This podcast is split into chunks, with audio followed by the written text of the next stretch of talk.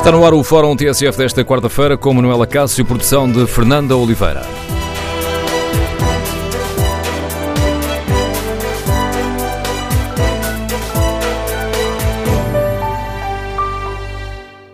Bom dia. No Fórum TSF de hoje vamos tentar perceber se o Governo está a fazer o suficiente a nível do investimento nas obras públicas.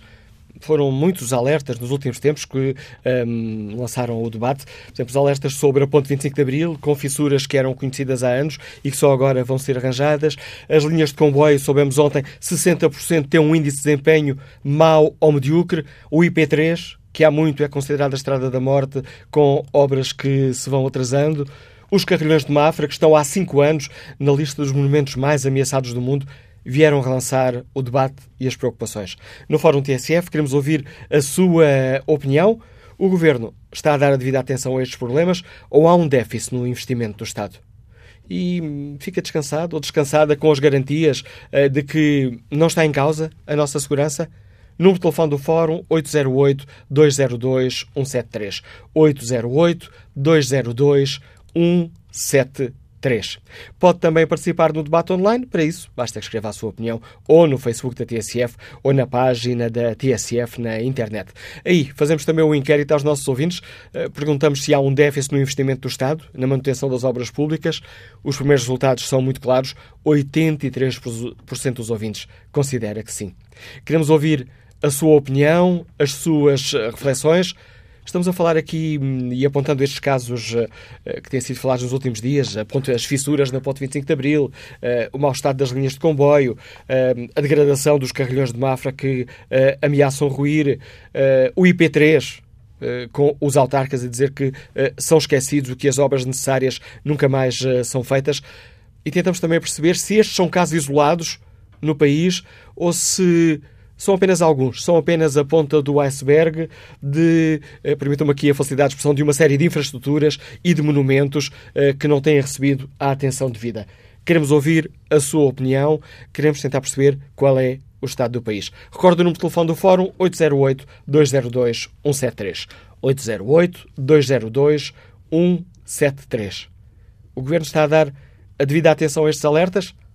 Está a fazer aquilo que lhe compete ou temos um déficit no investimento do Estado? Queremos ouvir a sua opinião. Vamos para já à leitura política do Paulo Baldaia, que é o diretor do Diário Notícias e comentador de política nacional da TSF. Bom dia, Paulo. Temos hum, Bom dia, recebido, acabei aqui de recordar algumas das, uh, dos alertas que têm sido feitos nos últimos tempos. Que o Diário estava, Notícias... estava a ouvir e a lembrar-me, por exemplo, que faltava aí escolas, uh, que também tem, uh, temos tido notícias várias sobre escolas que estão degradadas e que precisam de investimento. Basta uma chuva mais intensa para, hum, para ver verdadeiras cataratas dentro, dentro das escolas. E temos também muitas estradas, um pouco por todo o país, sobretudo algumas estradas municipais sem, sem manutenção, que são também um perigo. Ora, com este cenário, com estes. Uh, Permite-me aqui mais uma vez a imagem, se calhar muito feliz, com estes cromos de más situações em cima, em cima da mesa, uh, faz sentido colocar a pergunta em tua opinião, o Governo está a fazer o que deve, está a dar a devida atenção a estes casos? Deixa-me dizer-te com clareza, porque isto custa dizer assim, mas é verdade, nós tivemos uma greve na segunda-feira dos trabalhadores das infraestruturas de Portugal eh, que pedem aumentos, porque não são aumentados há muitos anos, pedem, aliás, um aumento nunca inferior a 40 euros por trabalhador, eh, não me lembro de qual é a percentagem, mas, portanto, é um aumento substancial. Eh, percebe-se que, os trabalhadores queiram, não são aumentados há muito tempo e, portanto, queiram recuperar aquilo que perderam com, com a inflação ao longo destes anos todos, e mas o Governo tem que saber e sabe que é preciso fazer opções. E quando o dinheiro não chega para tudo, é o caso de Portugal, é o caso de, de, qualquer país, mas nós estamos mesmo a tentar ter eh, um equilíbrio financeiro uh, do Estado que é essencial, foi essencial para sairmos do, do do, do, resgate que ficamos sujeitos, eh, é essencial para tentarmos conseguir diminuir o valor da dívida pública E o dinheiro não vai chegar para tudo, não estica. E, uh, o que nós vemos, com, com todas as opções que têm sido feitas ao longo dos anos, uh, é que claramente o investimento público em manutenção, não se trata de investimento público para construir novas infraestruturas, uh, não tem sido realizado. Isso é evidente, quer dizer, se as linhas de comboios estão como estão, se a ponte está a precisar de uma intervenção que é adiada até ao momento em que não, não pode ser mais adiada, porque este tipo de intervenções de manutenção eh, é verdade que se podem ir adiando desde que não ponham em risco a infraestrutura e a, e a segurança das pessoas. Eh, há um momento em que eh, tem mesmo que se fazer essa intervenção. Estou-me a lembrar, por exemplo, do Expresso este fim de semana, que titulava a propósito da ponte 25 de Abril, da notícia de que a ponte precisava de uma intervenção, que essa notícia de que a ponte precisava de uma intervenção deixou em estado de alerta ou estado de choque, não me lembro qual era a o Ministro das Finanças. Eh, ou seja, eh, uma, uma intervenção numa única infraestrutura deixa o Ministro das Finanças, que é o responsável pelas contas de todo o país, em estado de choque ou estado de alerta, o que for, eh, porque basta isso para desequilibrar contas. Portanto, há aqui claramente um desinvestimento na manutenção das infraestruturas, não é ainda, e eu presumo que os políticos têm responsabilidade para não brincar com coisas sérias, e não é ainda um, questão de perigo, de, de, uma questão de segurança para quem está nessa, de quem atravessa a ponte, para quem anda de comboio, eh, para quem anda no, no, no IP3. Eh, eh, para quem está nas escolas, etc. Mas uh, é evidente que uh, há um déficit de investimento na manutenção das infraestruturas. Nós costumamos nos gabar, e bem, que Portugal tem, a nível europeu, por exemplo, em estradas, estamos, comparamos com os melhores. Nós temos grandes infraestruturas. Lembramos-nos do que foi o avanço das autarquias, que construíram imensas infraestruturas, pavilhões, piscinas, etc. Mas percebemos, quando fizemos isso, que havia um momento em que havia um problema é, já não é possível construir mais, ponto, primeiro ponto, porque já está quase tudo construído, mas o ponto dois, que é essencial, quando um país entra em crise financeira e não tem a mesma disponibilidade que teve uh, noutros tempos, é e agora a manutenção, porque é preciso, quando se constrói uma infraestrutura, deve-se pensar no que, ela, no que ela vai custar a construir e no que ela vai uh, custar uh, a manter em boas condições, acima de tudo em condições de segurança. E estamos aqui a falar destas, eh, destas questões e há pouco estavas a falar de, desse déficit de, de investimento na, preserva, na, preservação das infraestruturas que são essenciais a todos nós. Um, estava a lembrar porque eventualmente alguns ouvintes estavam a pensar, mas isto é aquela história das cativações? Uh, não, não, é, não é só, ou seja, as, as cativações uh, estão, uh, aplicam-se a todos os ministérios e, e não têm todos a ver com, com de, com estas infraestruturas, tem, que é infraestruturas de Portugal, que, eh, que tem a ver com esta, com a ponte, que tem a ver com, com os. não tem a ver com as escolas, mas tem a ver com as estradas, tem a ver com as linhas de comboio, etc. Eh, há, há, obviamente, investimento que está previsto eh, em orçamento e, e, que está sujeito a uma cativação, portanto, ele só é realizado eh, se houver, entretanto, receitas que permitam realizar aquele investimento, é isso, mas, é uma, mas eu acho que é uma questão maior, que é uma questão política, que é de a tentação que existe para qualquer governo de construir construir coisa nova em vez de manter a coisa que existe. Uh, portanto, essa tentação está lá sempre uh, e é preciso começar a programar nos orçamentos a manutenção, porque quanto mais tarde se faz a intervenção, mais cara ela sai, obviamente, porque há uma degradação maior. O, o que a mim me, faz também, me causa estranheza, é que perante aquilo que vamos vendo sobre as infraestruturas de, do país, não haja um grande de debate político, ou a oposição não esteja centrada neste. Quando digo oposição, eh, eu até vejo eh, eh, mais o Bloco de Esquerda e o PCP, que são parceiros do governo, a castigar o governo pela falta de investimento nestas infraestruturas, do que vejo o PSD e o CDS. Está aqui um bom motivo para um debate político, porque importa a todos, e o debate não tem que ser apenas pelo combate de ver quem ganha e quem perde, é um bom pacto de regime que tanto se fala que o PSD tem disponibilidade para negociar com o, o Partido Socialista uh, o, o, próximo mesmo quadro comunitário de apoio, que comecem por discutir a necessidade de fazer uma boa manutenção das infraestruturas que temos antes de começarem a pensar em novas infraestruturas, em novas linhas de comboio que vão ligar uh, o ponto A ao ponto B, sabendo como estão uh, as linhas de comboio que temos em, em Portugal. A análise do Paulo Baldeia, comentador de Política Nacional da TSF, diretor do Diário Notícias, deixa-nos aqui mais alguns dados para o debate que hoje fazemos no fórum, para o qual convido os nossos uh, ouvintes. Partimos dos uh, alertas que têm sucedido nos, uh, nos últimos dias sobre as fissuras na Ponte 25 de Abril, problemas conhecidos há anos e anos e que só agora vão, ser, vão ser corrigidos. A questão das linhas de comboio, 60% da via férrea tem um índice de desempenho mau ou medíocre.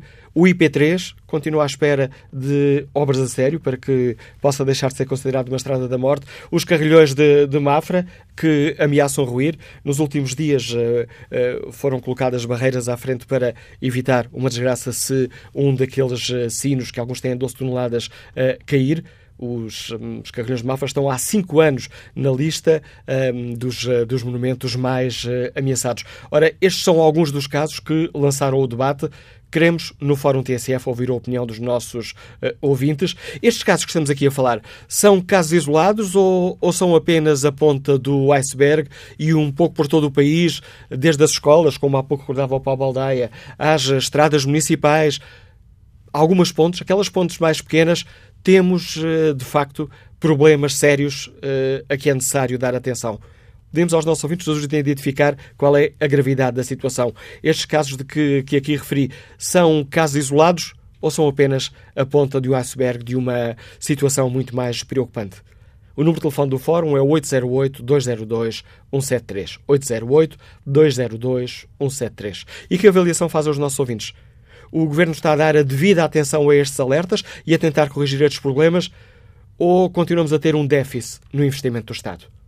Queremos ouvir a opinião dos nossos ouvintes. Vamos para já ao encontro de António Moraes, gestor, liga-nos de, de Camarate e foi diretor de, de obra na Ponte 25 de Abril entre 95 e 97. Bom dia. Olá, bom dia. Olha, eu pedi-lhe dois ou três minutos de atenção porque um dos meus defeitos é ser pouco conciso.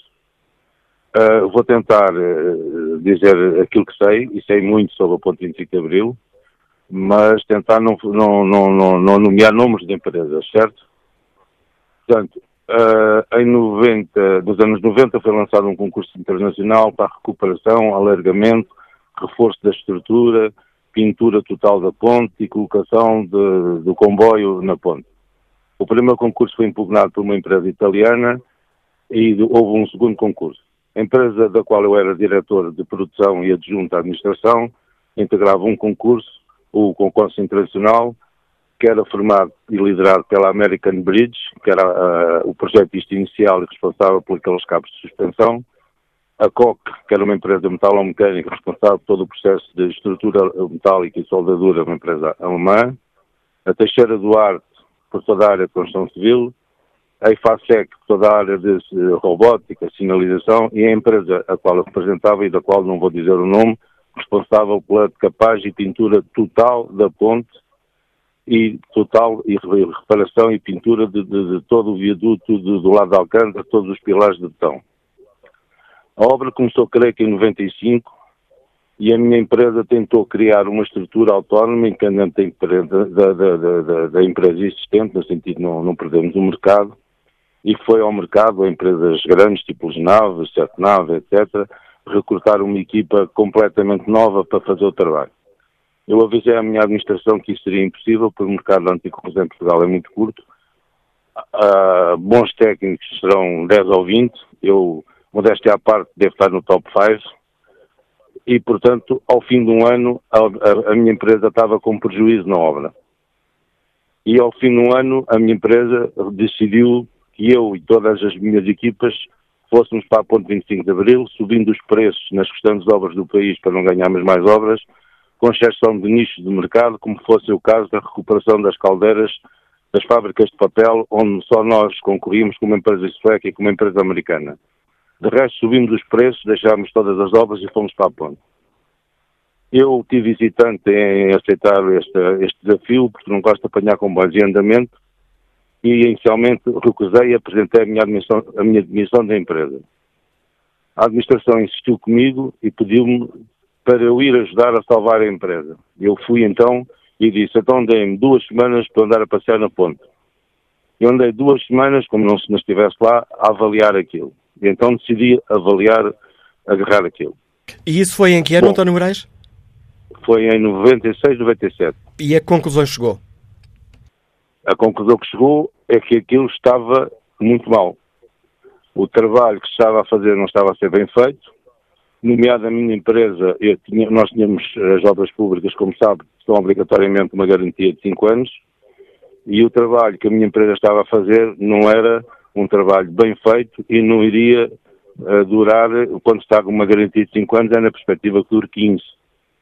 E eu disse aos meus administradores, eu não me responsabilizo por aquilo que foi feito até aqui. Portanto, vamos assinalar numa planta o que já está feito. E daqui para a frente, eu responsabilizo-me. Agarrei na ponte, que já estava com prejuízo, fiz o trabalho e a minha empresa ganhou 7 milhões e meio de euros na obra, que estava em prejuízo quando eu lá cheguei. Portanto, acompanhei todo o trabalho daquela gente toda, percebe? Pronto, e supostamente a ponte ficou bem, com exceção para aí de 30%, que foi feito antes de lá chegar, e que, onde havia notórias deficiências e que vieram a originar problemas mais tarde. Por volta do ano de 2007, 2008, ah, convém dizer que à época, eu penso que era Estradas de Portugal, ou já, já não me recordo bem, uh, e criaram uma empresa para liderar todo o processo, foi sempre, desde o início da obra, assessorada tecnicamente por técnicos do Instituto Superior, do Instituto de Soldadura, que tem uma equipa de inspeção, e não é pequena e é cara, permanentemente na ponte. Aí há 20 anos. Está lá permanentemente uma equipa que tem os meios suficientes, inclusive plataformas que deslizam ao longo da ponte, para inspecionar a ponte, monitorizar a ponte e detectar possíveis insuficiências. Portanto, por aí, 10 anos depois, não sei, 2006, 2007, uh, começou-se a constar que ia ser feito uma novo, um novo trabalho, porque começavam a haver fissuras na ponte, uma, milhares, para não dizer milhões de parafusos já não tinham cabeça, devido à, à dilatação e, uh, e, todo aquele movimento do comboio uh, aos movimentos da ponte. Havia milhares e milhares de parafusos. Eu, eu andei em cima da ponte, inspecionei a ponte. Há fotografias do, do jornal do Diário Notícias, do jornal Notícias do Porto, comigo uh, em cima da ponte. Eu tenho as jornais guardadas em casa, posso provar o que estou a dizer. E havia milhões de parafusos que já não tinham cabeça. Portanto, a ponte, não estando em risco, mas começava a apresentar problemas sérios. Então falava-se que ia ser lançado um novo concurso para voltar a fazer uma intervenção que predominantemente teria três ações. Substituir todos os parafusos que fossem necessários, reparar todas as fissuras de soldadura que existiam e eram muitas, e reparar a pintura nas zonas intervencionadas. Portanto, eu fui, solicitaram que eu fizesse uma avaliação de quanto é que seria o custo da pintura. Eu andei dois ou três dias a passear na ponte e dei uma estimativa, uma estimativa à, uma, à entidade que me solicitou, não vou referir o nome, essa, essa ajuda, porque eles sentiram-se incapazes de avaliar esse custo. E fizeram um, uma estimativa de custos. Só que entre a estimativa de custos e o início da obra passaram três anos. Quando se foi reparar a ponte, e foi reparada pela AMAL, toda a parte metalomecânica de reparação de pinturas foi reparada para a AMAL que era para aí a terceira ou quarta metalomecânica portuguesa, que era da Moita, tanto quanto já, já abriu falência, já, já pediu a insolvência, ou coisa do género, uh, a minha empresa foi fazer a repintura de todas as tais zonas intervencionadas. A Amália ia à frente, fechava as fissuras, soldava as fissuras e o meu pessoal ia atrás a refazer a pintura. Bom, eu quando lá cheguei, portanto, três anos depois, disse, meus amigos, o dinheiro não chega para isto tudo ou vocês arranjam mais dinheiro, ou então digam o que é que querem fazer, porque o dinheiro que dá três anos, e em três anos o estado de degradação da ponte aumentou muito. E estaríamos para aí, penso eu, na transição do governo Sócrates para o governo Passos Coelho, não posso precisar exatamente. Eu tenho o processo em casa, infelizmente não estou no escritório, se não dizia corretamente as datas. E então a decisão, em vez de reforçar o investimento e fazer um trabalho de manutenção total, a ponte foi, digamos, intervencionada pontualmente para aí em 30% ou 40%. Portanto, desde 2008, 2009, 2010, que todas as entidades que supervisionam a ponte, a entidade inspetora, sabem que o trabalho, digamos, de cosmética foi apenas isso. Foi um trabalho de cosmética, atacar as zonas de maior gravidade e que para aí 50% ou 60% das reparações que eram necessárias fazer ficaram por fazer por falta de dinheiro. António Moraes, muito obrigado pelo contributo que trouxe a este Fórum TSF e pelo diagnóstico que aqui nos deixa. António Moraes foi diretor de obra na área de pintura e anticorrosão na Ponte 25 de Abril entre 95 e uh, 97. Deixa-nos aqui este testemunho em primeira mão daquilo que viu na ponte, lançando também aqui o nosso debate. Uh, agora, vamos ao encontro bastonário da Ordem dos Engenheiros. Bom dia, Engenheiro Carlos Mineiro Ares. Bom dia. Bem-vindo ao Fórum TSF. Agradeço ter aceitado o nosso convite. O engenheiro que, hum, enquanto bastonário, há dias lançou aqui um, uh, um alerta sobre sobre a necessidade de fazermos uma inspeção apurada em todo o país para saber, afinal, como é que estão as nossas pontes. Porquê é que sentiu necessidade de fazer esse apelo? Cássio, muito, muito bem dia às portuguesas e aos portugueses. Bem, eu gostava de começar por dizer que este, o, o primeiro e último ouvinte a intervir, quando fala em milhões de parafusos, está a, a lançar um alarmismo que obviamente não tem fundamento nenhum não tem fundamento nenhum. Nós, quando falamos destes assuntos, temos que ser rigorosos, temos que ser cautelares e temos que ter cuidado com aquilo que lançamos na opinião pública. A ponte de 25 de Abril não está em risco. A ponte 25 de Abril é a infraestrutura em Portugal mais bem acompanhada e mais bem seguida diariamente e se a ponte tivesse algum risco, a ponte já estava encerrada há muito tempo. Isto fique claro uh, para todas as pessoas que a utilizam e para aqueles que passam diário ou esporadicamente, a ponte está em condições de continuar a operar e vai ser objeto de, de uma intervenção à semelhança das, multa, das, muitas que tem tido ultimamente. A ponte tem estado sempre a ser objeto de intervenções. Portanto, então, mas... são discursos eu peço desculpa, Sr. Engenheiro. Então, tentando aqui, tentando aqui esclarecer a questão, estas, a questão que foi aqui uh, dita por este nosso ouvinte, Sim. o facto daquelas notícias que saíram sobre as fissuras, podemos, permita-me permita aqui a facilidade de expressão, mas isto que tem sido indicado são, coisa, são problemas normais uh, numa infraestrutura como aquelas? Vamos lá ver. A ponto 25 de, de abril está com 52 anos de, idade. Está muito bem vigiada. Está, está nos cuidados intensivos com todo o corpo clínico à volta dela. E toda a gente sabe que ela não vai morrer. Portanto, é uma situação perfeitamente clara. O conhecimento das fissuras, o conhecimento da necessidade de intervenção tem anos, tem dois, três anos, quatro anos, têm sido feitas obras mais ou menos prioritárias e agora vai ser feita uma intervenção de fundo. Para não se crie o, na cabeça das pessoas o risco, a ideia de que a ponte está em risco, a ponte não está em risco. São processos normais, estruturas metálicas que são sujeitas a fadigas. Aquilo é uma ponte flexível, uma ponte cabana e que se move e, portanto, está sujeita a pontos de fadiga. Agora dizer caíram milhões de parafusos, a ponte não tem milhões de parafusos. Portanto, se, se caíssem milhões de parafusos, por, por, por, amor de Deus. Portanto, quem trabalha, quem trabalhou lá, devia ter mais cuidado com aquilo que diz em público, porque isto é uma, é, é, são afirmações de uma leviandade tremenda. Portanto, eu quero dizer aqui a informação que o LUNEC tem. O LUNEC é uma das organizações mais prestigiadas no mundo e no país. O ISQ, que acompanha diariamente, e o corpo técnico que a IP tem dedicado àquele, àquele assunto, acompanham a ponte como se fosse uma criança que todos os dias é agarrada para continuar a andar e está perfeitamente educada e alimentada. Vamos acabar com esta conversa, as obras vão ser feitas e quando as obras estiverem feitas, aquela ponte vai durar mais 50 anos e há de continuar bonita e altiva e a fazer as funções a que está destinada.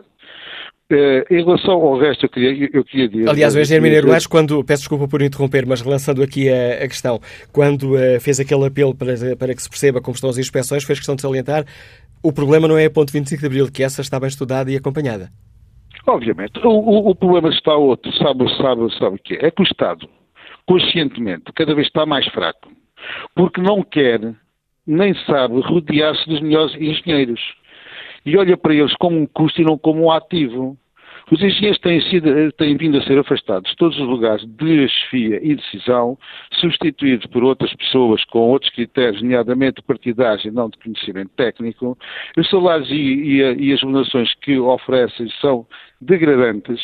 Eh, hoje não há qualquer incentivo ou apelo ou motivação para se trabalhar para o Estado ou para se estar no Estado. E chegamos a um ponto em que, efetivamente, essa é a questão fundamental, que é o desprestígio da engenharia, o descrédito do que é engenharia, e as pessoas acabam por, conforme agora ouvimos, pessoas que intervêm nas próprias obras, é fazer afirmações que induzem aquela ideia de que os engenheiros são indivíduos para que não sabem o que querem, que, eh, que conduzem mal as coisas, etc. Isso é completamente falso é completamente falso. Nós tivemos um problema, e não podemos aliar-nos disso, que é o problema financeiro e do resgate financeiro que fizemos. Nós, durante um tempo, perdemos a nossa independência e já perdemos a independência em muitas coisas, nomeadamente no campo aeroportuário, onde durante 50 anos não vamos ter poder nenhum de fazer nada. E agora, eh, nos últimos anos fez-se um corte cego. Havia concessões para manter infraestruturas, havia PPPs que tinham essas partes incluídas, e houve alguém, houve alguém que anunciou anunciou com paragonas e todos os dias que estava a cortar, a cortar e a fazer poupanças, poupanças significativas para o país, que atingiram 2.500 milhões de euros. Uma grande engenharia financeira e o milagre, o milagre dos milagres. Agora já dizem que não foram 2.500, foram 700 milhões. O que, é, o que é que acontece? Quem tinha esses contratos para receber menos, só há uma solução, deixou de fazer o que tinha a fazer. Porque não há milagres nestas coisas. E ao deixarem de fazer o que tinham, tinham a fazer, obviamente que a manutenção e a conservação deixou de ser uma prioridade. E, eu queria acrescentar mais, nós não podemos só falar em pontes. A ponte veio agora, veio agora à baila porque houve alguém que pôs uma capa é, sensacionalista. Aliás, o conteúdo do artigo, curiosamente, até está bem feito e é cautelar. Agora, a capa é, é, é, é sensacionalista. Agora, nós temos é que olhar é para mais coisas. Porque nós temos barragens, nós temos diques, nós temos túneis, nós temos escolas, temos monumentos nacionais, temos espaços públicos, temos até, olha, centros comerciais que não são obras públicas, mas são privadas, que têm uma data de anos e que são frequentadas por milhares de pessoas. Há aqui um certo laxismo no meio disto tudo. O que está a fazer na parte do novo edificado com as questões eh, sísmicas. Portugal é um país com elevado risco sísmico e não está a ser dada a devida atenção a, a matérias dessas. Eh, utilizações eh, familiares que estão a transformar em utilizações coletivas por força de arranjar ocupação para o, para o turismo. Portanto, está-se neste país a cometer uma série de, eu não diria crimes, que é para não ser alarmista, mas de imprudências. Imprudências eh, eh de governação e também de atuação, em que se começa a desresponsabilizar um, bocado uma cadeia que havia antigamente. E, portanto, essa cadeia não pode ser desautorizada. Um Estado, para ser forte, tem que ter instituições fortes e tem que ter capacidades fortes. E nós entramos no laxismo em Portugal em muitos aspectos. Os engenheiros que trabalham nestas instituições todas, começando pelos engenheiros que trabalham na IP, que eu não permitirei que a imagem deles seja afetada nem beliscada, porque não está em causa não é a competência deles, é os meios, é a forma como as coisas têm sido feitas, como têm sido conduzidas e, portanto, a questão fundamental está, está aí. É verdade que nós hoje, quando andamos pelas estradas, vemos o estado em questão, as nossas escolas, bastou voltar a, a chover para cair água dentro, os monumentos nacionais estão como estão, em degradação, e, portanto, há aqui uma série de questões que têm de ser repensadas. E a questão é esta. Nós lá fora, quando vemos eh, os modelos de funcionamento disto, os museus, os museus são autossuficientes, e, portanto, as receitas dão para pagar custos de manutenção, de conservação. Nós temos imensas infra, infraestruturas, e algumas com responsabilidade, obras particulares até com responsabilidade que não têm acompanhamento nenhum.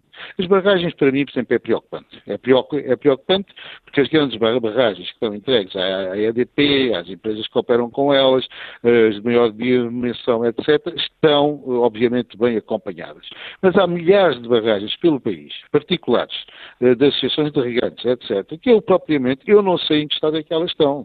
E uma ruptura de uma barragem é capaz de ser uma questão muito mais grave de qualquer coisa dessas que nós estamos a falar aqui. E, portanto, há, há, aspectos em que, efetivamente, há muita coisa a fazer. Nós não podemos andar sempre, não podemos andar sempre na, na, naquela história como foi nos fogos.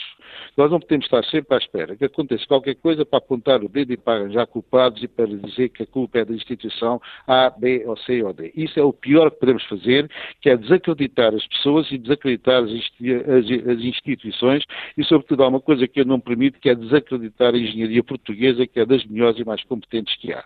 Nós temos é que pensar e dizer, e dizer assim: Portugal fez um investimento brutal e transformou-se num país de, de um país miserável que era num país de ponta. Portugal está otimamente infraestruturado, tem todas as questões resolvidas, tem transportes públicos, tem infraestruturas básicas, tem rede 3G, tem uma série de coisas, é um país exemplar. Mas, em compensação, temos uns ativos que valem milhares de milhões e que agora temos um menino na mão e temos de ser assim. Como é que nós vamos manter e ajudá-lo a crescer e a estar vivo? E, portanto, nós temos efetivamente agora que pensar como é que nós vamos manter isto tudo. Vem aí uma nova oportunidade no Portugal 2030. Eu não sei se não seria até de pensar um pouco, eu tenho seguido com alguma atenção ao que é que se destinam esses fundos, mas eu acho que se, se, se calhar era uma boa oportunidade para repensar e junto da Europa pedir até algum, algum apoio para mantermos e conservarmos aquilo que nos ajudaram a fazer. E, portanto, isto é uma mudança de paradigma, isto de, de, deveria requerer uma discussão eh, sem ser fora destes contextos muito, muito acalorados, em que toda a gente procura arranjar razões políticas. Uma vez é o ministro que não arranjou dinheiro, outra vez é o ministro que arranjou dinheiro, mas foi a instituição que não gastou dinheiro, e, portanto, se andamos à volta, à volta disto, não vale a pena andarmos a perder tempo, porque estamos a lançar o pânico, estamos a pôr as pessoas em confusão. Este país tem que ter planeamento, o planeamento. Eu recordo que não se faz planeamento em Portugal. Fez-se no tempo de Salazar o plano de regra do, do Alentejo, depois fez-se mais umas quantas coisas, o, rodo, o rodoviário. Na água e no saneamento fez-se um planeamento estratégico que deu origem à cobertura total e eficiente do país em saneamento e abastecimento de água. Também na parte elétrica também houve um plano de eletrificação e, portanto, nós quando planeamos as coisas tudo funciona. E também tem que haver um planeamento para a manutenção e para a conservação.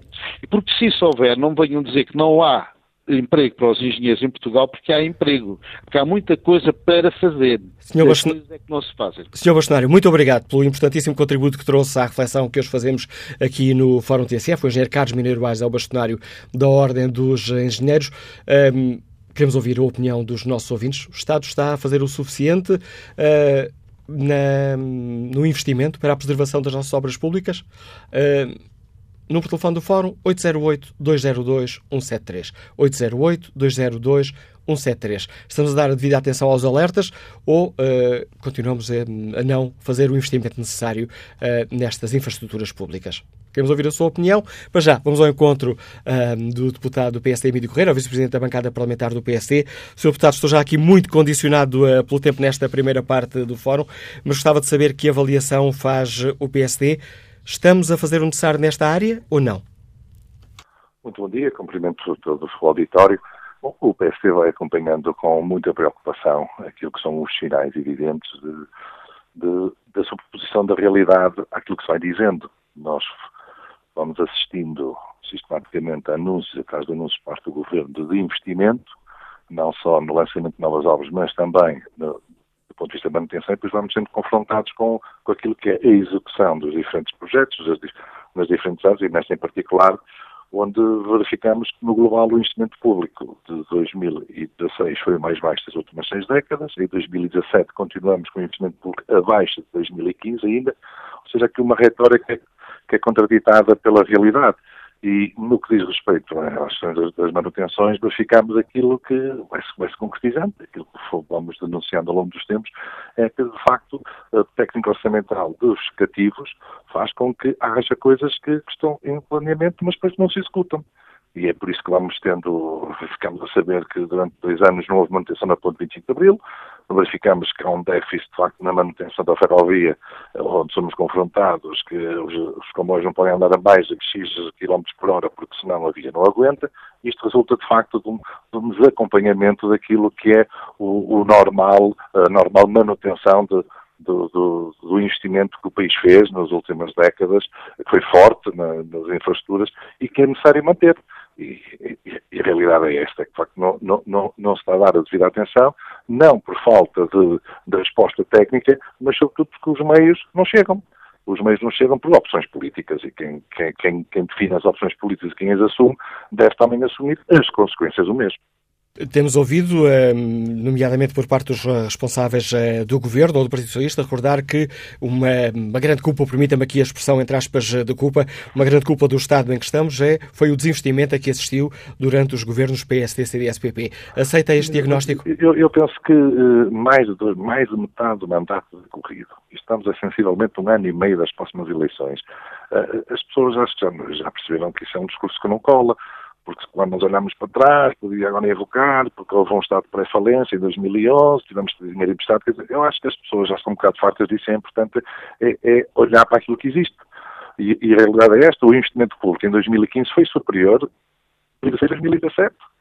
E, e, e, apesar de termos tido a intervenção da Troika aqui, que nos condicionou imenso, não assistimos a este tipo de situações uh, nesse passado houve coisas que deixaram de se fazer, houve obras que não arrancaram, houve renegociação de determinadas coisas, mas a manutenção foi-se fazendo. Foi-se fazendo porque era necessário manter. E disse, quer dizer, isto de, de tirar culpas para um lado ou para o outro, eu penso sinceramente que é um argumento que já não cola, porque o tempo vai passando. Se isto faria sentido num primeiro ano, no, falta um ano e meio para as eleições, mais de metade do mandato deste governo está, já passou. E, nós percebemos que, de facto, consegue-se atingir o equilíbrio das contas públicas através da técnica orçamental dos cativos. E significa que está previsto gastar X, mas só se gastou Y. E quando se gasta Y, significa que há um Z que não é feito, que não é concretizado. E por isso é, é o que nós temos. É o que nós temos. O, o, o governo, seja ele qual for, na, na sua execução, toma opções e as opções deste governo foram, de facto, num sentido, e não foram no sentido do investimento público, e não foram no sentido, sobretudo, neste particular, da manutenção daquilo que é o grande ativo que o país tem, das infraestruturas, e, e tem que ser, de facto, mantido, e para isso é preciso, de facto, alocar às, às infraestruturas de Portugal e às outras entidades que gerem esses ativos, esses investimentos que foram feitos no passado, de meios para podermos continuar a ter essas vias, essas infraestruturas atuais e, sobretudo, garantindo a segurança a quem, a quem usufrui dessas vias. Obrigado, Sr. Obrigado, Sr. Deputado Emílio Guerreiro, pela participação no Fórum ATSF. Fica aqui a avaliação e a crítica do Vice-Presidente da bancada parlamentar do eh, PSD. Queremos ouvir a opinião dos nossos ouvintes. Na segunda parte do Fórum teremos muito mais espaço reservado à opinião dos nossos ouvintes. Resta-me apenas dizer que, obviamente, convidamos uh, o Governo a participar neste debate, mas o Ministério do Planeamento das Infraestruturas não teve disponibilidade para nos dar a refletir sobre esta questão. Retomamos o debate já a seguir ao noticiário. 11 da manhã com 13 minutos, retomamos aqui o Fórum TSF, edição de Manuela Cássio, produção de Fernanda Oliveira.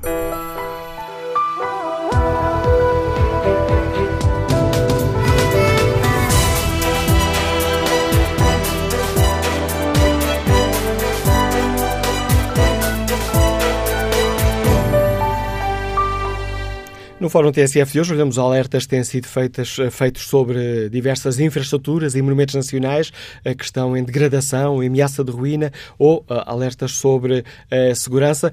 E perguntamos aos nossos ouvintes que avaliação fazem. O Governo está a dar a devida atenção a estes alertas. Há um déficit, continuamos com um déficit no investimento do Estado? Esta, concretamente, a pergunta que está na página da TSF na internet. Há um déficit no investimento do Estado na manutenção das obras públicas? 88% dos ouvintes eh, que já responderam ao inquérito responderam sim. Vamos agora ao encontro do professor João Neto, é o Presidente da Associação Portuguesa de Museologia, Liga-nos Lisboa. Bom dia, bem-vindo a este debate, professor João Neto. Eh, muito bom dia, Manuel Cássio, e a todos os ouvintes. Uh, novamente agradecer uh, este, este dia dedicado ao património. Uh, Manuel Cássio e a todos os ouvintes, há aqui uma questão que é a seguinte, não é este governo, são os vários governos que têm é gerir o nosso património desde há muito tempo. E eu estou a colocar no plural, eh, porque no caso de Mafra, eh, do conhecimento que eu tenho desta questão, isto é um problema que já vem desde 2004. E de 2004 a 2018 já foram muitos os, os governos. Ou seja, o, o que me preocupa, ou que nos preocupa a todos que amamos o património, é que, apesar dos avisos por parte dos técnicos, dos responsáveis pelos monumentos e pelos museus, de várias situações que têm vindo a ocorrer, o que acontece é que quando chega aos gestores e, a, e aos governos, isto é quase como o futebol, vai tudo à barra. Vai tudo à barra. E claro que estas situações só surgem com uma, com uma dimensão uh, que todos nós vemos quando aparece nos mídias. E claramente há uma generalidade de, de, assuntos que acontecem. Claro que há muitas situações que têm vindo a melhorar nos nossos museus e no nosso património. Mas o problema que está aqui é que a manutenção não corta fitas. A manutenção, muitas vezes, destes patrimónios e a própria segurança não tem o esplendor de uma inauguração, de um dia festivo. E muitas vezes o que acontece é que vamos vendo que privilegia-se mais o, o fogo de artifício, e infelizmente o que nós temos vindo a ver é que há uma gestão do património que muitas vezes política, que está ligada aos ciclos políticos, em que o fogo de artifício prevalece sobre aquilo que muitas vezes é escondido. E isso é realmente preocupante. Temos volta a salientar. Estamos a falar, de um, no caso de Mafra, desde 2004. 2004 não foi com este governo ou com o anterior, 2004, e que tem um orçamento de cerca de 1 milhão e 700 mil euros, algo assim muito parecido. Agora, tem que haver responsabilidades, isso tem que haver responsabilidades, mas que Estado é que nós queremos? A questão é sempre esta, é que quando nós analisamos o Estado que queremos, ficamos assustados ficamos assustados porque os portugueses pagam o pagam de impostos. E nós temos tido, uh, tido na nossa conta é sempre cada vez menos. E temos sempre um Estado que pede sempre mais. Mas pede mais, muitas vezes aquilo que oferece às pessoas não é tanto aquilo que nós podíamos esperar e, sobretudo, na área do património. Isto tem a ver, Manuela Cássio, com outra questão, que é a questão dos modelos de gestão deste património. E muitas vezes o que acontece é que na gestão do dia a dia dos museus e, do, e dos monumentos, muitas vezes os próprios eh, museus e monumentos ficam eh, dependentes das associações de amigos e de, e de mecenas, muitas vezes para gestões diárias, como arranjar uma janela. E isto é a realidade que tem vindo a acontecer. Portanto, tem que existir uma reflexão uh, abrangente uh, por, uh, por interesse nacional, pelo nosso interesse nacional. O, o Manuel Acácio e todos os ouvintes, quando há alguns anos atrás, um presidente do Turismo de Portugal, quando foi confrontado com uma questão sobre o apoio que o Turismo de Portugal deveria dar aos monumentos, uma vez que os monumentos o património histórico em Portugal devia estar dentro das prioridades do Turismo Portugal, eh, este alto responsável do Turismo Portugal respondeu numa ação pública que o Turismo Portugal só se devia preocupar com grandes eventos mediáticos. Quando é o próprio Turismo Portugal acaba por promover e solicitar a todas as pessoas que utilizem esse património.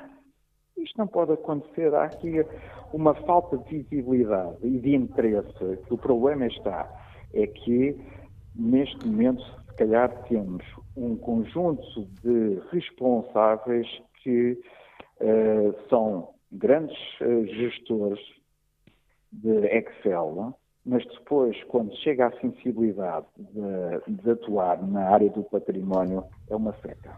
Professor João Neto, muito obrigado pelo contributo que trouxe a este debate o alerta que nos deixa o Presidente da Associação Portuguesa de Museologia. Olha aqui o debate online, Manuel Reider eh, participa eh, com esta opinião. Recordo-me de Castelo de Paiva e pergunto, quantas salas de aula fechadas por falta de condições? Quantos acidentes no IP3? Quantas falhas na saúde? Quantas linhas férreas por reparar? Quantas pontes para conservar? Em suma, quanta vida e quantas vidas valem o controle do déficit? Bom dia, Sr. Deputado João Paulo Correia, bem-vindo ao Fórum TSF, é deputado do Partido Socialista. Que avaliação faz o PS sobre esta questão? O Estado está a dar a devida atenção à preservação das eh, nossas infraestruturas públicas? Bom dia, Manuela Cássio, bom dia ao Fórum. Em primeiro lugar, há três casos originais que importa pôr em cima da mesa no centro deste debate.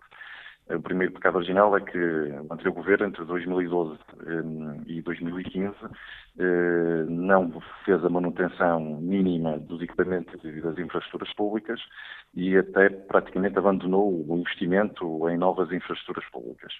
Isso eh, degradou e agravou o estado desses equipamentos e dessas infraestruturas públicas. Portanto, o problema agravou-se eh, pelos anos 2016, 2017 e 2018 e, eh, e esse, esse, agravamento obriga um investimento ainda maior por parte do Estado para cobrir a falta de manutenção e de investimento nesses quatro anos. O segundo pecado original é que, eh, como sabe, como sabemos, eh, no Portugal 2020, na negociação de Portugal 2020 contra o Governo, por, por razões de preconceito ideológico, excluiu a rodovia a ferrovia, praticamente a ferrovia, de, dos fundos comunitários, o que eh, colocou de parte qualquer tipo de possibilidade e de capacidade orçamental para alavancar alguns investimentos que são absolutamente necessários, quer na rodovia, na manutenção, como também na ferrovia, a qualificação, a modernização de linhas ferroviárias e até a construção de novas linhas ferroviárias necessárias para o país.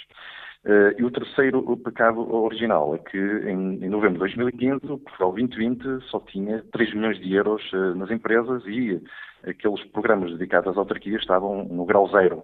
E isto uh, tem impacto, por exemplo, na educação, porque só agora é que, decorridos estes tempos, são os prazos dos regulamentos comunitários para o financiamento de obras de requalificação e modernização de espaços escolares, é que é possível estar agora já a concluir esses, esses prazos e avançar com concluir, os, concluir os, portanto, os, os, prazos para o início das obras e as obras arrancarem dentro dos próximos meses. Eu dou-lhe o exemplo de Vila Nova de Gaia, eh, que apresentou conjuntamente com o Governo eh, três candidaturas à requalificação de três escolas do ensino básico, de segundo e terceiro ciclo, que arrancaram em breve.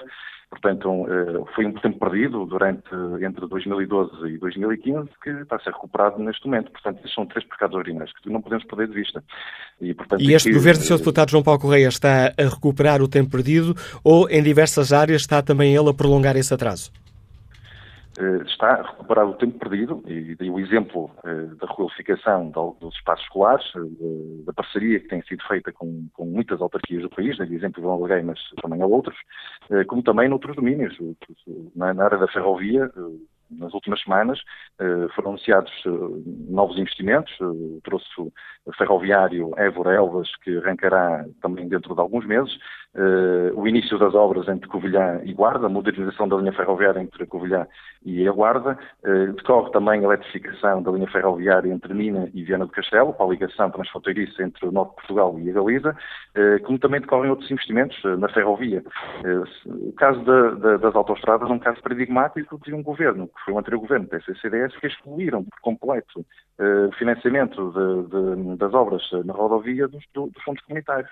E, eh, e, depois, de forma caricata, nesta legislatura, no Parlamento apresentam projetos para que o Governo construa novas autostradas, quando se sabe de antemão que isso é, é impossível do ponto de vista orçamental, porque não há qualquer tipo, neste momento, de comparticipação dos fundos comunitários. Eh, e essa ausência de comparticipação foi uma decisão do, do, do mesmo Governo dos mesmos partidos que agora vêm exigir essas obras. Portanto, eh, o Governo tem feito tudo o que está ao seu alcance, e o Parlamento também, e o Parlamento também, o parlamentar do PS tem acompanhado muito de perto eh, estes, estes, estes, fenómenos, estas problemáticas, e estamos em posse de informação que nos dão algum conforto relativamente aos investimentos mínimos necessários, relativamente à manutenção, mas também ao novo investimento, que é fundamental, eh, daí que em 2017 o investimento público tenha crescido bastante acima daquilo que tinha sido no ano 2016. Sr. Deputado João Paulo Correia, obrigado por eh, explicar aos nossos ouvintes eh, o ponto de vista do Partido Socialista sobre esta questão que hoje aqui debatemos. Que opinião tem a nossa nosso ouvinte Maria Luísa Neves, que está desempregada e que nos escuta no Porto. Bom dia. Bom dia. Uh, olha, eu infelizmente, se calhar, não sou capaz de ter o português que estes senhores muito, muito moderadamente têm. Mas a verdade é esta, apesar de viver no Porto, eu, eu desloco-me ao Distrito de Coimbra, passo no IP3 quase todas as semanas, isto ao longo de 31 anos, que é o tempo que estou no Porto que acontece é isto. O IP3, no tempo do Sr. Sócrates, pura e simplesmente, para já, retiraram dos telefones da SLS. Percorram o, o IP3 vão ver que não há um único telefone da SLS. As placas de sinalização deixaram de ser refletoras. Agora começam a aparecer algumas, mas a maior parte delas só se vê as direções, só se vê os limites de velocidade, só se vê as anomalias na via quando estamos em cima das placas a cedência nas bermas num cruzamento que há no IP3, que, portanto, quem ser no IP3 dá para a Pena, Penacova e dá para o Luso, houve uma cedência há muitos anos, há muitos anos que aquilo está assim, não foi no outro governo, foi há muitos anos. Uh, que se limitaram a pôr lá umas coisas, uh, pronto, para as pessoas não chegarem à direita, não sei o quê, mas a verdade é que aquilo está por arranjar. No que toca às autostradas e às nacionais, eu acho que é uma vergonha que as concessionárias estejam a cobrar portagens quando não limpam os separadores centrais, não limpam as bermas, uh, os senhores, de, os senhores das, das IP, das antigas uh, junta autónoma, não é? Também Uh, tanta, tanta, tanta polémica que até, até, até amanhã, até dia 15, é? temos que limpar os matos. Pois bem, o Estado português não limpa as bermas e nós vamos nas estradas nacionais e passamos em montes de sítios que uh, uh, pronto, a estrada está delimitada por mato, árvores, uh, silvas, uh, giestas, mimosas, tudo. E depois, do lado de, de, do outro lado a seguir, portanto, dos campos, os campos já estão limpos. O Estado também deve ter até dia 15, ou não? Ou são só para os pagantes? O Estado não tem nada para isso, não tem nada a fazer com isso, não é? As sarjetas na berma da estrada estão sujas, cheias de lixo, e quando chove, as águas formam lençóis de água porque não têm para onde escoar. Não há ninguém para limpar as sarjetas, pois não, o dinheiro do Estado não chega para isso. Temos que pedir dinheiro à União Europeia também para limparmos as sarjetas no nosso país.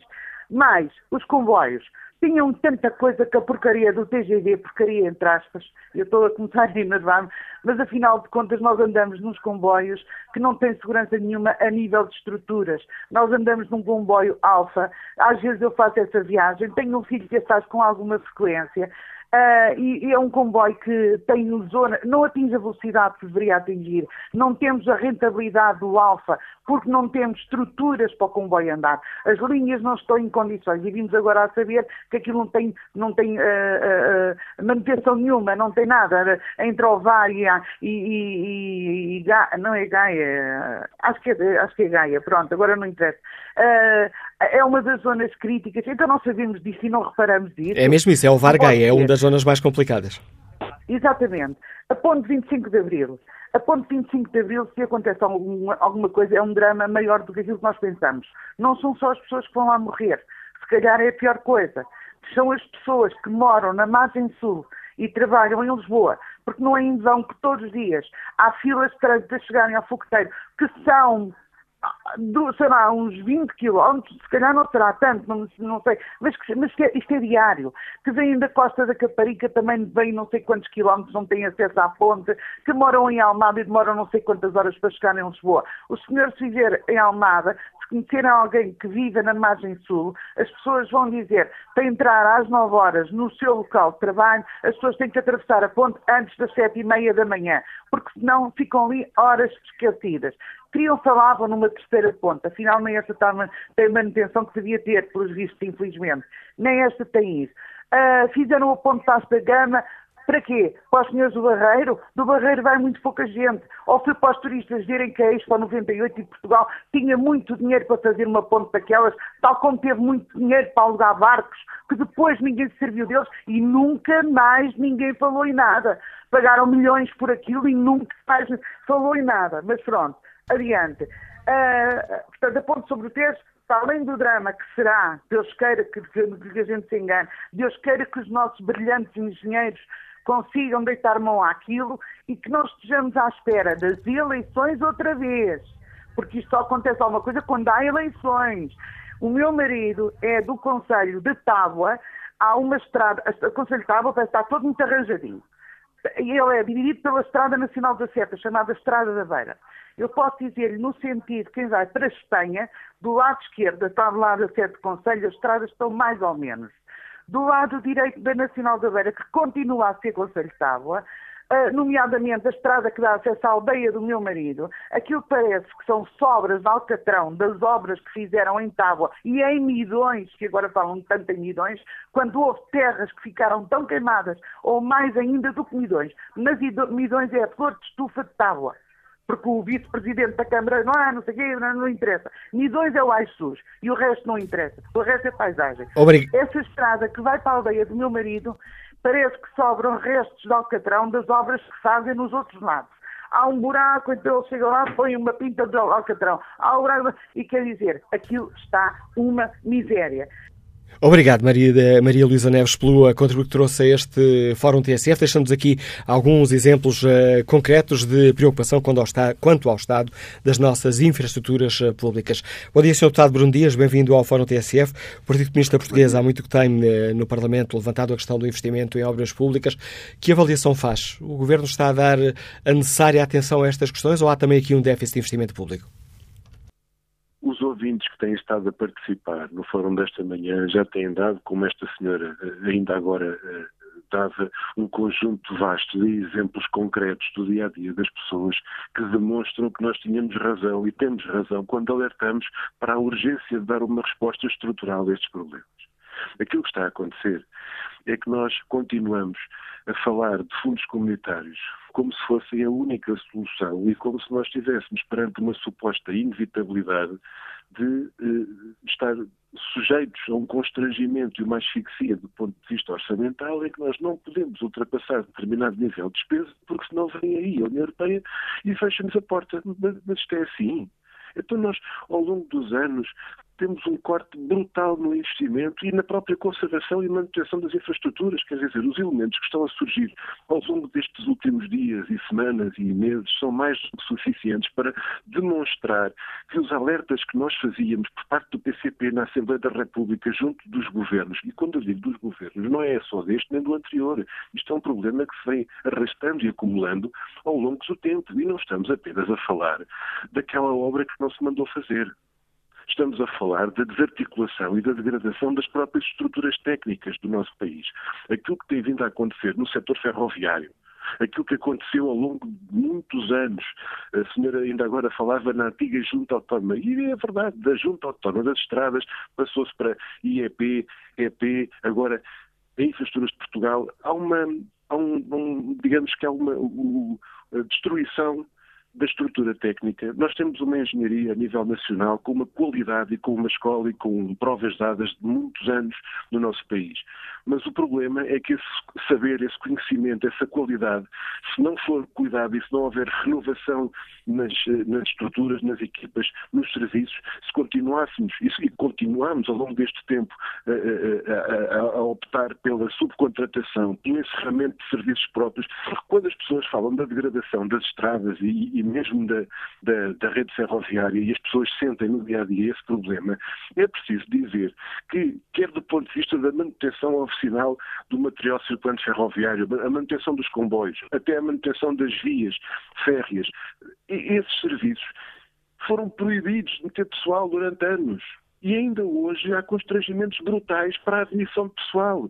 Nós, neste momento, eu estou a falar consigo e com o auditório TCF, neste momento eu vim cá fora porque ali dentro na, na, sala de reuniões da Assembleia está a Presidente da Administração da Transtejo, que foi chamada pelo PCP à Assembleia da República, a dar nota das dificuldades brutais de contratação de pessoal impostas pela lei que está em vigor e que nós temos procurado uh, alterar e, e, e, retirar esse tipo de constrangimentos e obstáculos, mas o voto do PS, PSD e CDS ainda agora não permitiu resolver e, portanto, nós estamos a falar disto agora. Não estamos apenas a fazer, digamos, a crítica de não haver contratos de chave na mão.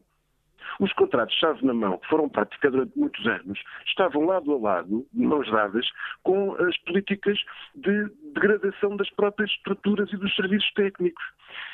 E é por isso depois, e é por isso depois que, ao asfixiar a capacidade própria do setor eh, empresarial público português, no setor ferroviário, nas infraestruturas, no metropolitano, no serviço da Trastégea, da Soflusa, as pessoas depois são confrontadas com esta coisa muito prosaica. Olha, não há barcos, olha, não há comboios, olha, houve um descarrilamento.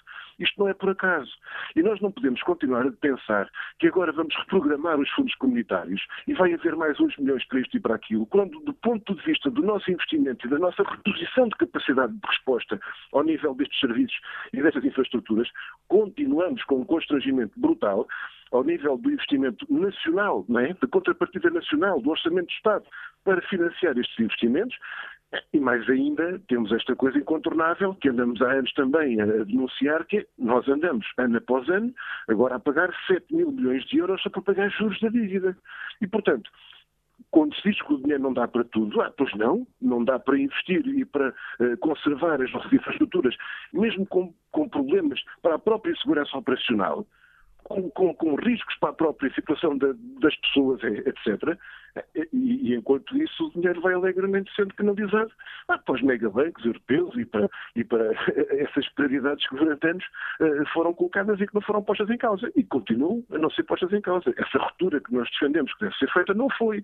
E por isso, esses constrangimentos que têm, continuam em vigor e a serem impostos por parte da União Europeia e aceitos por parte do governo português, esse aumento, vamos lá ver, passar de 10 tostões para 20 tostões é duplicar o investimento. e agora pode haver realmente quem considere que o aumento do investimento é muito grande, porque estamos a comparar com uma base muito baixa. E com um ponto de partida muito baixo. E foi isso que aconteceu durante muitos anos. Agora, a ausência de investimento, a paragem de, digamos, de toda e qualquer intervenção não veio fazer uma pausa nas necessidades, veio agravá-las. E ao agravar as necessidades, exige uma resposta muito mais significativa e substancial do que seria em condições normais de, de, de rotina. E, e, isso é aquilo que nós colocamos. Além disso, há uma questão muito importante que tem que ser colocada. Tem que haver investimento público de qualidade que responda às necessidades e que permita, de facto, o desenvolvimento do ponto de vista estratégico para o futuro. Não é com soluções de curto prazo, soluções imediatistas, que resolvam alguns interesses ou respondam a alguns interesses e alguns objetivos de, de, de, que não da maioria das pessoas e, e, e que até permitam uh, uh, uma solução que não é de, longo prazo, como ainda ontem tivemos também na Assembleia da República a propósito do metropolitano de Lisboa, que, uh, em vez de fazer opções estratégicas políticas de desenvolvimento para o futuro, de expansão da rede, eh, permitindo depois novas fases de, alargamento e de, de desenvolvimento, eh, esta opção por uma linha circular, por exemplo, que, que, que é criticada fortemente pelo, pelo PCP e, e por, por grande parte da maioria dos técnicos e dos especialistas de transportes. Portanto, a questão das opções de investimento não é só ter mais dinheiro, é substancialmente ter mais investimento e mais capacidade de resposta, mas também ter as opções justas, adequadas, corretas, estrategicamente alinhadas para o futuro, por exemplo, também em recursão ao aeroporto. Nós somos frontalmente contra aquilo que está a ser definido por parte do Governo relativamente a um, a um aeroporto, uma utilização aeroportuária na base aérea do Montijo, servindo os interesses dos grupos, dos grupos económicos, das, das low costs, etc., mas comprometendo o futuro da nossa própria capacidade de resposta ao nível nacional da rede aeroportuária portuguesa. E obrigado, Sr. Deputado Bruno Dias, por uh, participar neste debate. Não lhe roubo mais tempo, estou à espera de si na, na reunião da, uh, no Parlamento. Obrigado por ter uh, conseguido sair por alguns minutos para nos ajudar aqui a explicar aos nossos ouvintes qual é a posição do Partido Comunista Português sobre esta questão, com esta crítica à falta de investimento do Governo nas, nas, nas infraestruturas públicas. João Costa está aposentado, foi fiscal de obras públicas, Liga-nos Lisboa. Bom dia. Bom dia, Manela Cássio. Bem, muito obrigado por me ter dado a oportunidade. É assim, eu, eu tenho estado a ouvir o fórum e ouvi aquele senhor técnico do Porto que andou em cima da ponte, nas pinturas, e ele sabe daquilo que está a falar. Também ouvi logo a seguir o senhor bastonar da Ordem dos Engenheiros, respeitável engenheiro, não está em causa nenhum nem outro. Nenhum nem outro. Quando o senhor do Porto falava nos milhões de, nos milhares de parafusos, ele não disse que caíram, ele disse que estão gastos, estão fatigados, precisam de ser substituídos. Manuela Cássio, o problema passa-se em toda a construção, quer na pública, quer na privada.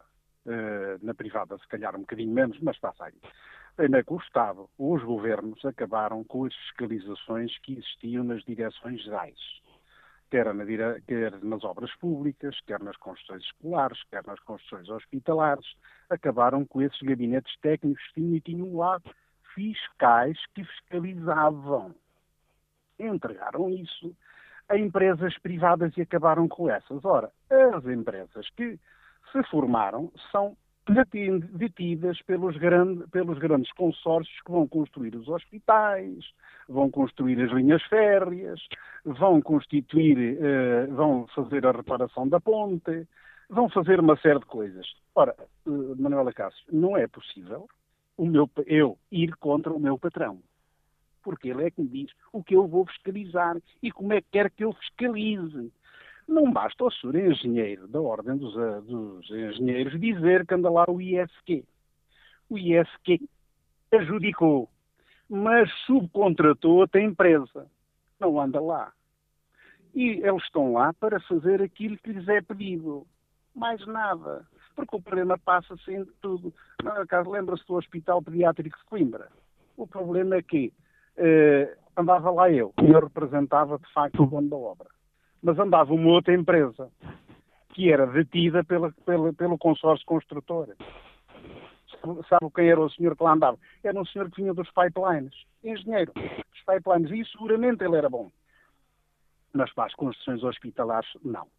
As escolas, não é Cássio, as escolas foi a mesma coisa.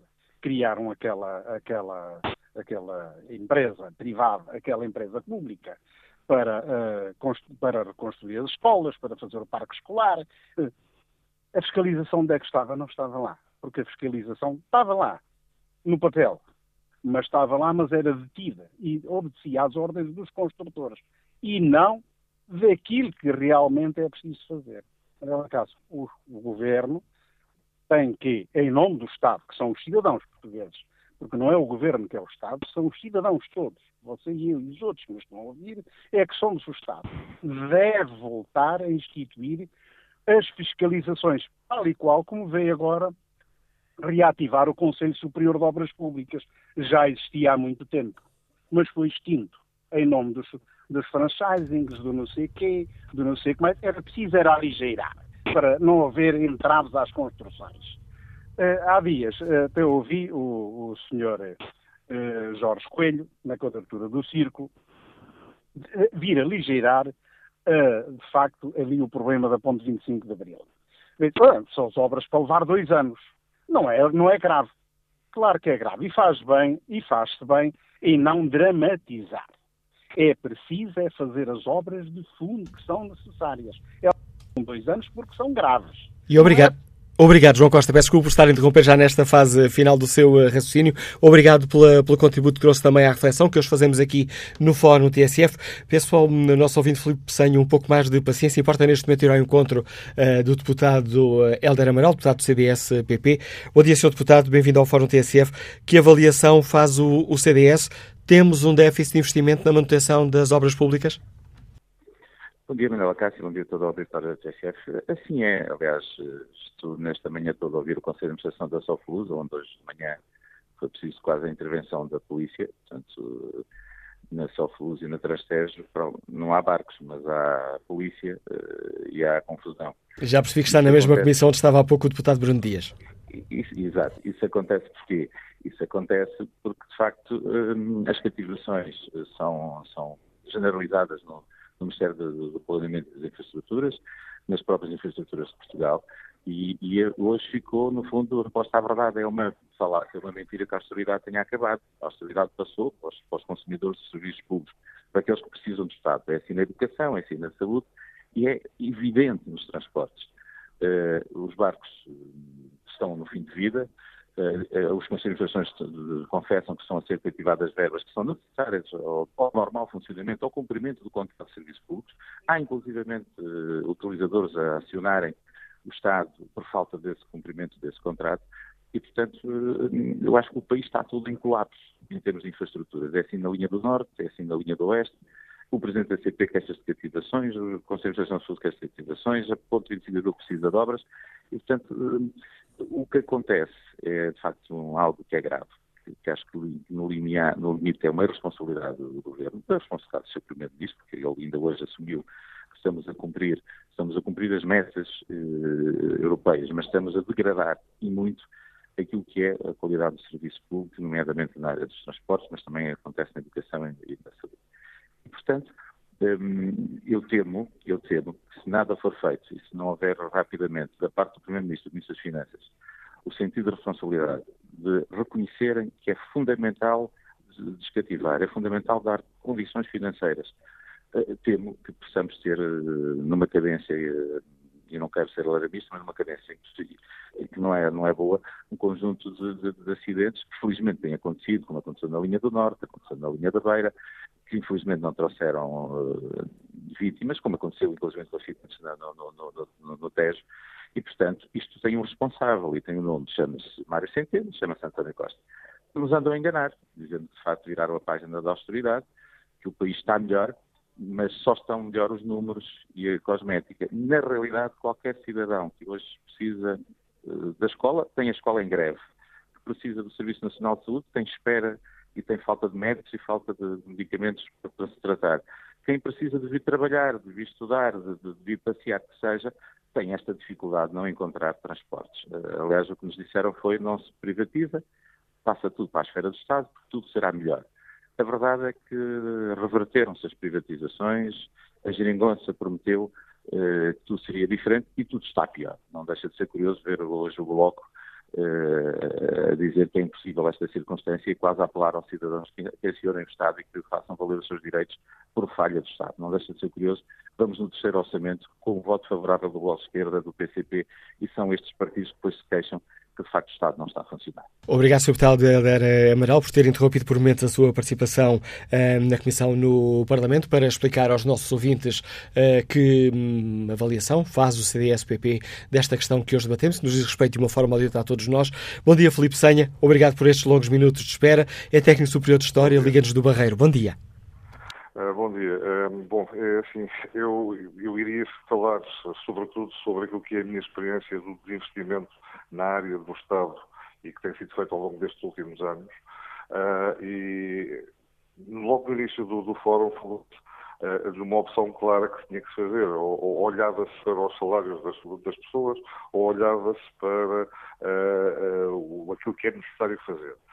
Eh, é assim, muito daquilo que hoje ocorre em termos de degradação da nossa infraestrutura ocorre porque, basicamente, as pessoas foram postas fora da, da, da, função pública, foram postas fora das empresas, das empresas estatais e por aí fora.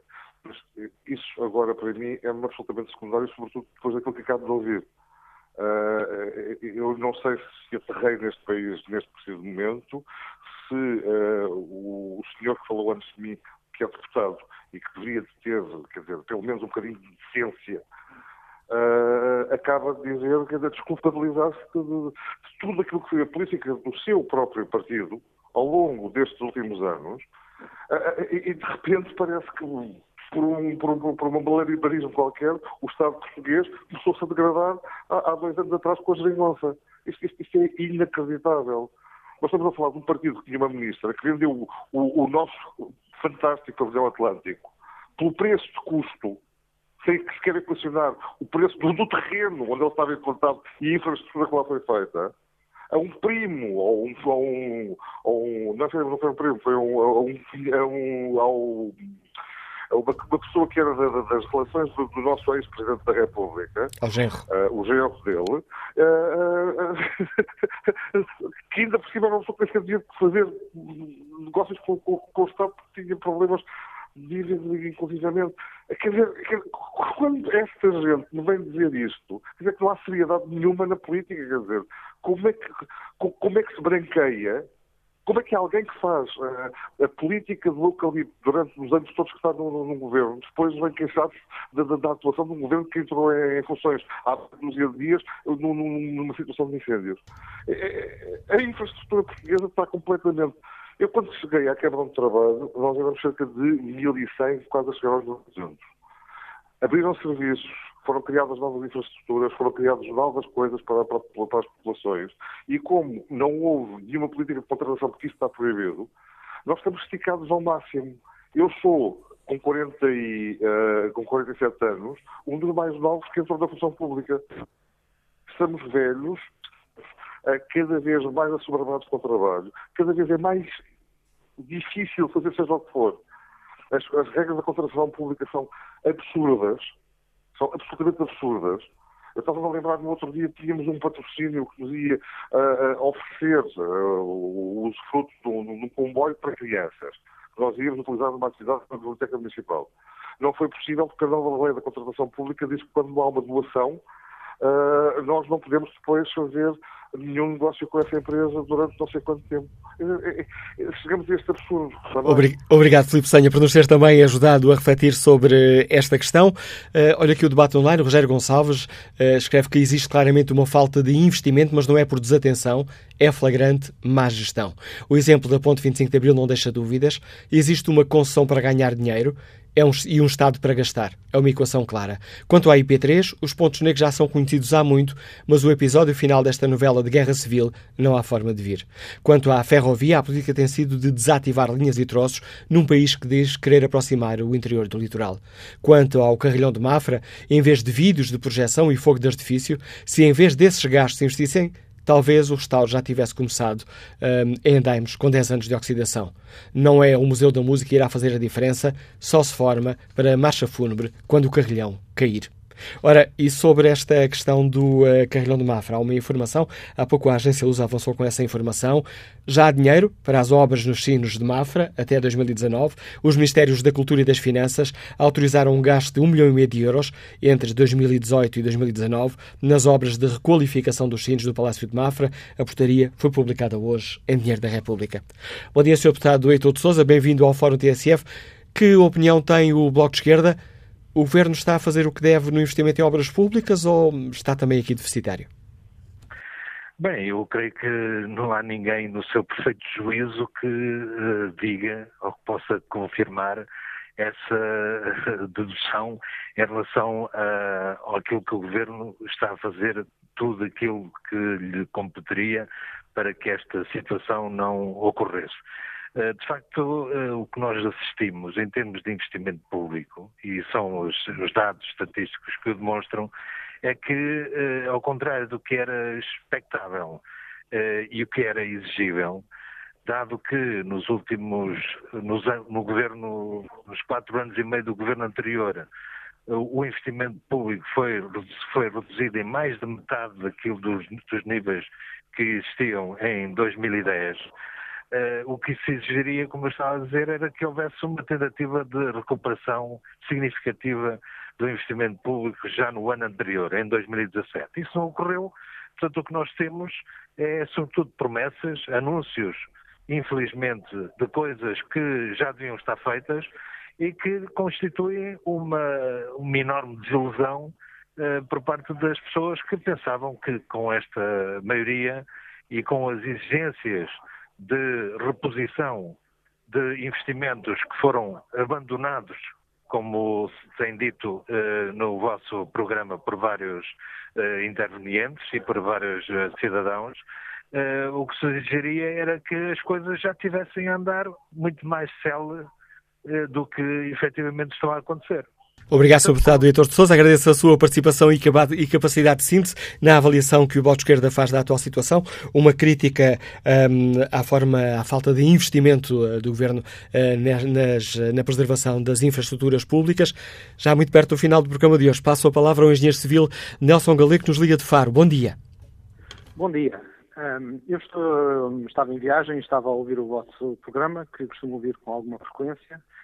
Um, e, e, em relação a esta questão que se levantou um, sobre a questão das manutenções das infraestruturas que temos criado, um, o bastonário da Ordem dos Engenheiros falou e, e, bem, e bem, tocou nos pontos essenciais, mas já há muitos anos, há pelo menos uns 10 anos, 15 anos, que pouco tempo depois já de acabar o, o meu curso, que quando entrou neste devaneio de criar infraestruturas a torto e a direito pelo país fora, que eram necessárias, mas foi um, um devaneio sem planeamento, sem estratégia, sem, sem uma orientação uh, das, das, verdadeiras necessidades dessas infraestruturas. Algumas delas eram supérfluas, sobrepunham-se, uh, andavam muito perto umas das outras, duplicava-se, triplicava-se as infraestruturas. E a ausência, uh, portanto, o, o, que eu quero dizer com isto, e simplificando muito, porque também uh, não tenho muito tempo, é que uh, fazer obra dá votos. E então só se pensa no projeto para construir. Não se pensa na duração, de, na vida útil da infraestrutura, nos custos que, de manutenção que essa vida útil vai ter nos orçamentos anuais das entidades que têm essas infraestruturas a seus cargos. Portanto, hoje em dia é perfeitamente, é muito fácil, eu quando uh, planeio e projeto uma infraestrutura, conseguir associar de uma forma uh, uh, segura quais são os custos anuais que eu vou ter de manutenção.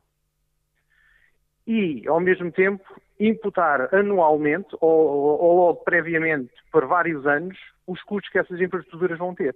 Ora, se quem está a gerir, quem está a administrar, tiver este cuidado, muitas vezes as infraestruturas que se vão criando uh, serão muito mais pensadas, serão pensadas de uma forma estratégica, porque sabe-se que, uh, à partida, quais são o, o, qual é o ónus que isso vai ter nos orçamentos anuais dessas mesmas entidades. E essas entidades ficam logo à partida a saber se têm ou não têm recursos para sustentar essas obras.